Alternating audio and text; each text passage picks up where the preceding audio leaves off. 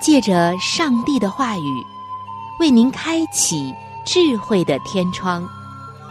每期话题的分享，让您感受心灵的阳光，探讨生活的每个层面，体贴心灵的每次触动，为您疲惫的心找一个可以安歇的家园。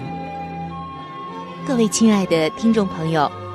这里是由希望之声福音广播电台为您带来的福音节目《触动的心灵》，我是您的朋友春雨，非常高兴我们能够相会在这里，一同来分享上帝的爱。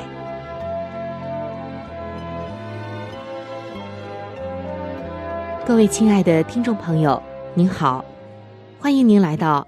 由希望福音电台为您带来的福音节目《触动的心灵》当中，我是您的朋友春雨，非常高兴我们又能够相会在这道空中的桥梁之上，在上帝的爱里互通有无，道出我们内心许多的感悟、思想以及邻里的交通。亲爱的听众朋友，在你的周围，或者。在你从现在到以前的人生经历中，可能有一些你特别特别尊重的长辈，或者是一些属灵的长者，也可能是你儿时就特别羡慕、特别敬重，甚至很崇敬的一些榜样级的人物。他们影响过你，他们曾经让你觉得，他们就是你生活、事业。灵里面的典范楷模。然而，你会发现，在他们年老的时候，出现了一件事情，让人感觉到特别的遗憾，特别的悲哀。人们往往把这种情况叫做“晚节不保”，就是人到了老年，却犯了一些错误。从年少到青年，这一路走来，都是那样的辉煌。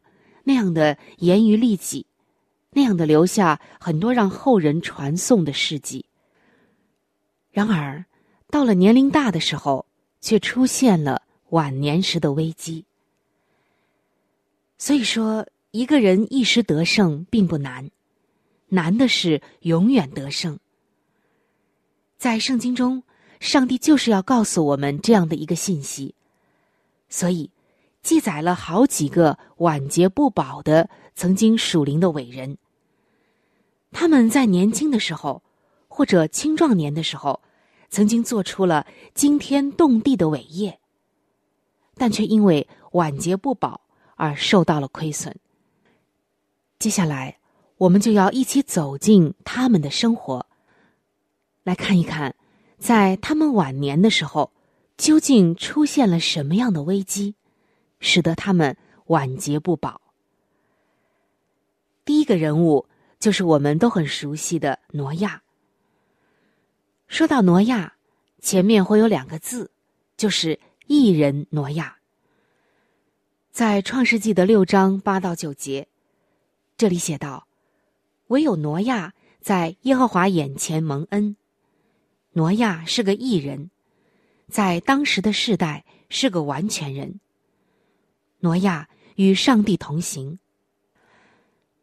听众朋友，挪亚所处的那个时代，是一个十分邪恶的时代。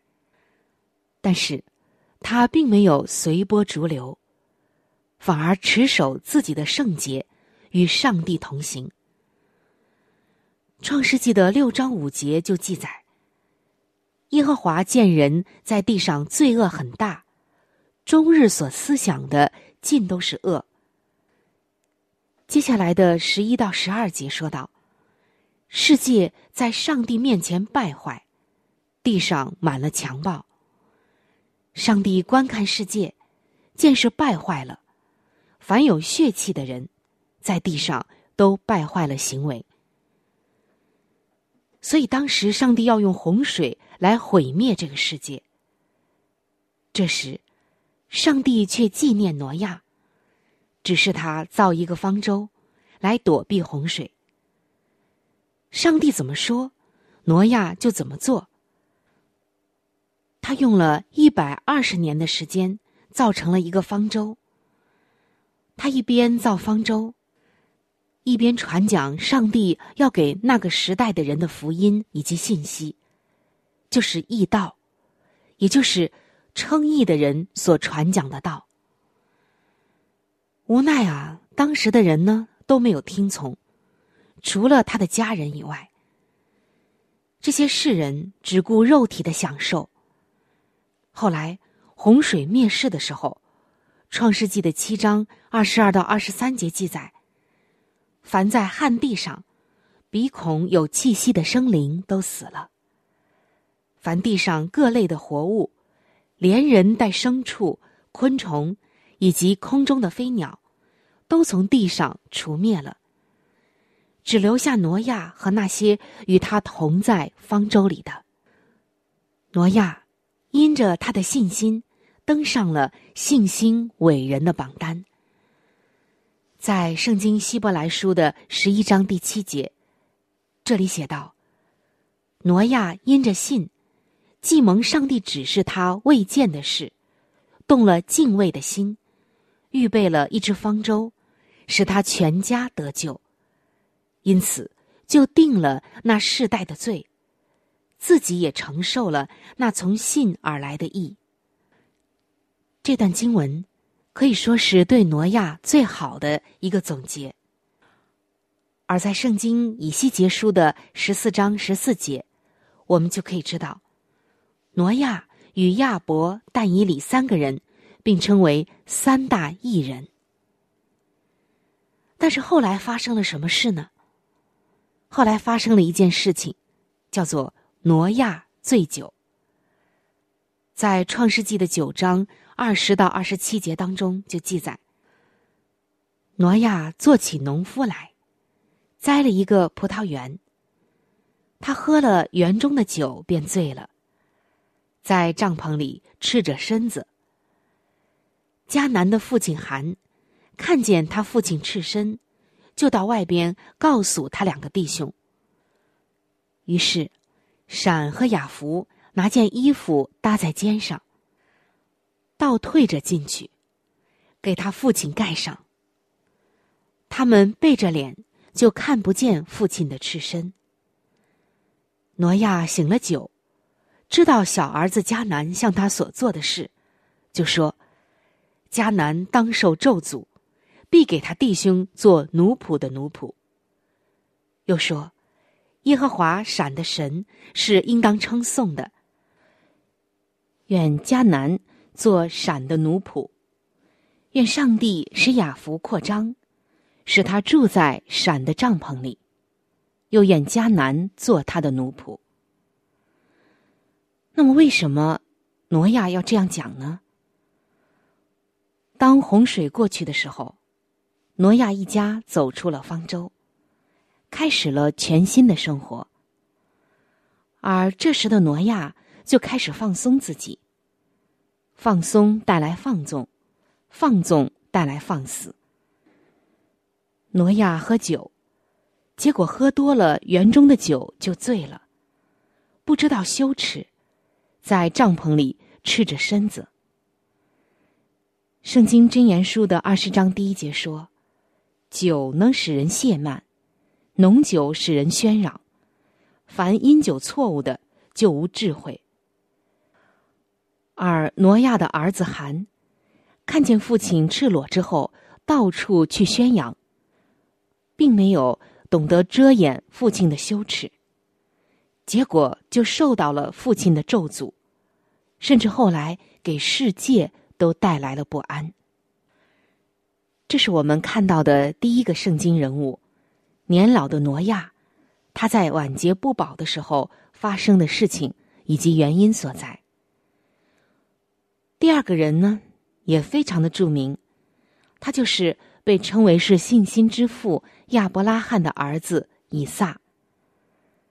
以撒年少的时候，可以说呀，有太多太多值得我们羡慕和钦佩的属灵的特质。然而，年老的以撒却也有犯一个错误，错误的原因是他的贪吃。我们知道，以撒是上帝赐给信心之父亚伯拉罕的应许之子。他一生因为顺服而得名。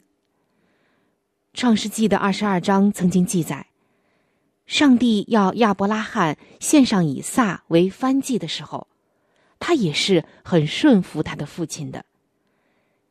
亚伯拉罕也因为爱上帝胜过爱儿子，而让上帝。得到了满足、悦纳和荣耀。当以撒长大了，父亲亚伯拉罕就差派老仆人去故乡给他娶妻。他也是顺服父亲的安排。饥荒的时候，上帝要他住在基拉尔，不要下埃及去，他顺服了。以撒在那个地方耕种。那一年有百倍的收成，耶和华就赐福给他，他就昌大，日增月盛，成了大富户。他有羊群牛群，又有许多仆人，非利士人就嫉妒他。那从圣经啊，我们可以看到，以撒无论从年少到壮年，都是很得蒙上帝的悦纳和赐福的。这个时候虽然是饥荒的年月，可以撒照样有百倍的收成。非利士人霸占他的水井时，他顺服。他的妻子二十年不生育，他没有用自己的办法，只是单纯的求告上帝。创世纪的二十五章二十一节，这里记载说，以撒因他妻子不生育。就为他祈求耶和华，耶和华应允他的祈求，他的妻子利百加就怀了孕，生下以扫、雅各双胞胎兄弟。然而，我们又看到，到了后来，在以撒年老的时候，却因为贪吃而犯了罪，因为他非常贪吃他的大儿子以扫给他带来的野味。创世纪的二十五章二十七到二十八节，这里记载说，两个孩子渐渐长大。以扫善于打猎，常在田野；雅各为人安静，常住在帐篷里。以撒爱以扫，因为常吃他的野味；利百加却爱雅各。我们看到。这是一个蒙上帝大大赐福的家族，一家四口却分成了两派。父亲以撒因着常吃以扫的野味而偏爱以扫，而母亲利百加却爱为人安静的雅各。父母的偏爱一定会给家庭带来不和睦。接下的事就发生了，以撒想给以扫祝福。创世纪的二十七章一到四节说：“以撒年老，眼睛昏花，不能看见，就叫了他大儿子以扫来说：‘我儿。’以扫说：‘我在这里。’以撒说：‘我如今老了，不知道哪一天死。现在拿你的器械，就是箭囊和弓。’”往田野去为我打猎，照我所爱的做成美味，拿来给我吃，使我在未死之先给你祝福。通过圣经，我们可以知道，上帝的旨意是，将来大的要服侍小的，也就是说，作为长子的以扫要服侍雅各，雅各才是真正要继承属灵祝福的人。我们可以想来，作为母亲利百加一定会告诉以撒，但年老的时候，以撒却因着偏心，想利用自己属灵的权柄，把祝福给长子以扫。当知道了以撒的这种想法之后，利百加可沉不住气了。他毕竟爱小儿子雅各啊，所以他就用以撒年老、眼睛昏花、不能看见的这个缺点，立刻和小儿子雅各合谋骗取了以撒的祝福。结果，祝福还是歪打正着，落在了雅各的身上。失去祝福的以扫，从此就对弟弟雅各怀恨在心，扬言要杀了雅各。为了雅各的安全，父母就打发雅各去了遥远的巴旦亚兰，就是雅各的舅舅拉班那里。雅各在那里一住就是二十年。从此，利百加再也没有见到他的爱子雅各，直到利百加去世，雅各都没有能够回来。这真是让人觉得特别凄凉的一件事情。以上我们说了挪亚，还有呢就是以撒。接下来我们要来看另外的一个圣经人物，就是。米利安，米利安是大祭司亚伦，也是以色列的领袖，属灵的伟人摩西的姐姐。摩西小的时候，机灵、聪明而勇敢的姐姐米利安，使摩西重新回到了母亲的身边。亚伦、摩西、米利安，他们三个人都是上帝所重用的，曾经同心合作。在带领以色列人出埃及的伟业上立下了汗马功劳。以色列人过红海之后，米利安还带领妇女们一起来齐声赞美上帝。然而，年老的时候，他却嫉妒他的弟弟摩西，甚至还暗自的毁谤摩西。圣经明数记的十二章一到二节就记载，摩西娶了古时女子为妻，米利暗和亚伦因他所娶的古时女子，就毁谤他，说：“难道耶和华单与摩西说话，不也与我们说话吗？”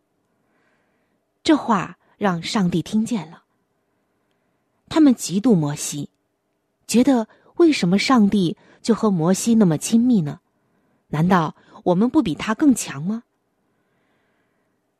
亲爱的弟兄姐妹，我们知道这三个人是一奶同胞的亲兄妹，或者说是亲姐弟，他们都是以色列民的上层领导。但是，现在他们内部却出现了矛盾和问题。米利暗带头毁谤摩西。亚伦随声应和，结果会怎样呢？结果就是米利暗受到了责罚。民书记的十二章六到十节记载：耶和华说：“你们且听我的话，你们中间若有先知，我耶和华必在异象中向他显现，在梦中与他说话。我的仆人摩西不是这样。”他是在我全家尽忠的，我要与他面对面说话，乃是明说，不用谜语，并且他必见我的形象。你们毁谤我的仆人摩西，为何不惧怕呢？耶和华就向他们二人发怒而去。云彩从会幕上挪开了，不料米利暗长了大麻风。有雪那样白。在民数记的十二章第三节，这里记载，摩西为人极其谦和，胜过世上的众人。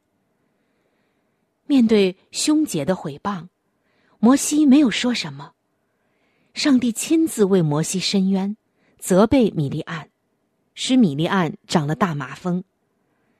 后来圣经记载。于是米利暗关锁在营外七天，百姓没有行路，只等到把米利暗领进来。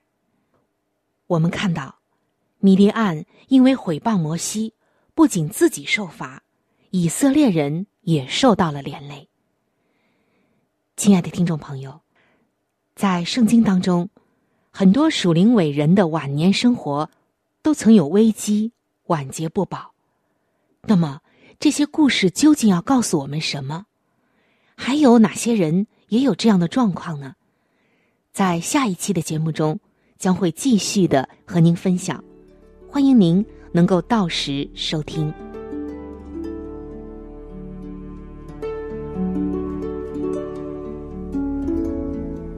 在生命中最艰难的日子里，上帝让我每日和他亲近，经历他的同在。借着每日灵修，他使我走出了生命的低谷，一次又一次的使我重新找回了新的生命和喜乐的泉源。上帝借着每日灵修，来证明他的同在、看顾和关怀，使我与他建立起更加亲密的关系。要想有健康的属灵光景，就需要每日与主同行。请您与我一同进入每日灵修。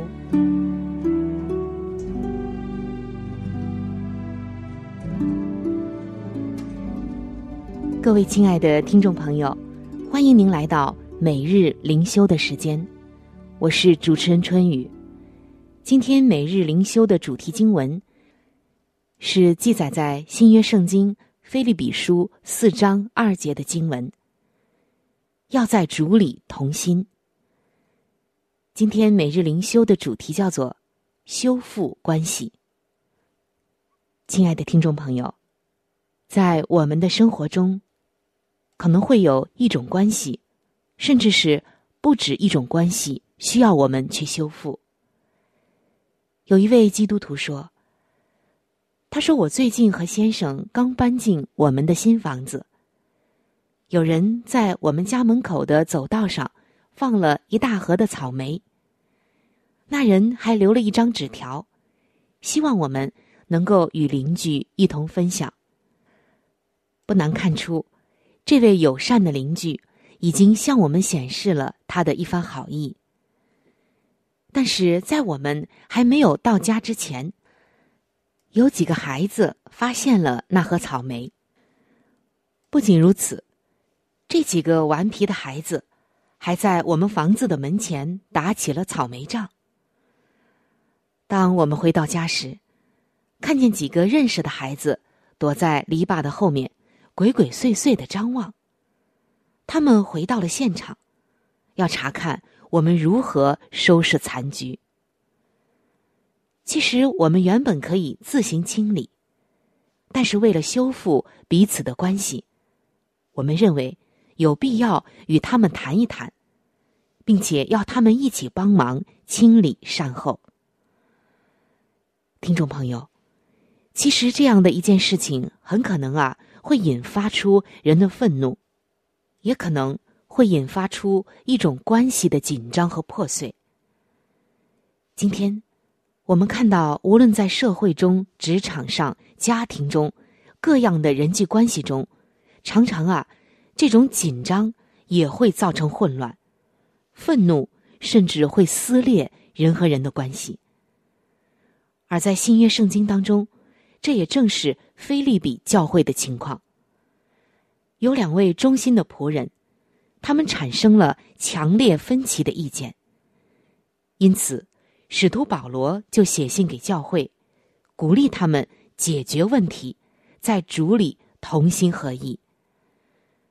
他还要求别人以谦让的心和他们一起来处理问题。保罗写道。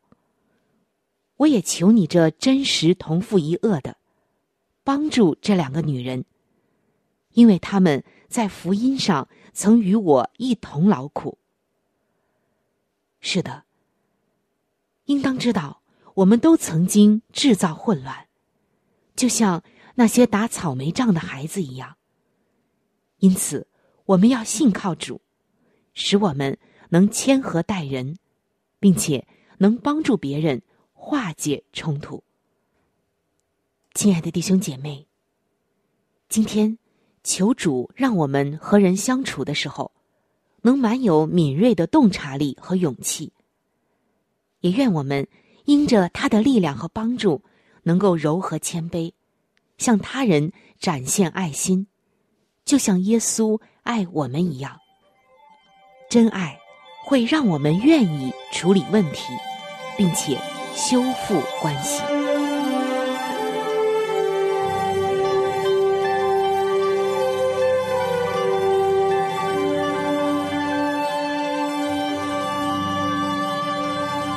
各位亲爱的听众朋友，我们今天的话题就和大家分享到这里了。如果您有什么样的触动、感想，或者是其他的建议、意见，以及美好的经验和见证，在这里我是非常的欢迎您能够来信与我联系。在我们这里有一些资料是可以免费的赠送给您的。除此之外，还有免费的圣经函授课程、要道入门，以及与健康有关的资料。如果您需要，可以来信或者上网索取。来信请寄：香港九龙中央邮政局信箱七一零三零号。您写“春雨收”就可以了。春是春天的春。雨是雨水的雨。如果您是用电子邮件，请记我的电子邮箱。我的电子邮箱是 c h u n y u，就是春雨的汉语拼音。接下来是小老鼠 v o h c 点 c n。非常的欢迎您能够来信或者是发电邮和我联系，可以说一说你听过节目之后的一些感受，或者是索取您所需要的资料。亲爱的听众朋友，本期触动的心灵节目到这里就要和您说再见了，非常的感谢您的收听，下期节目我们再会，愿上帝赐福您。和您的全家。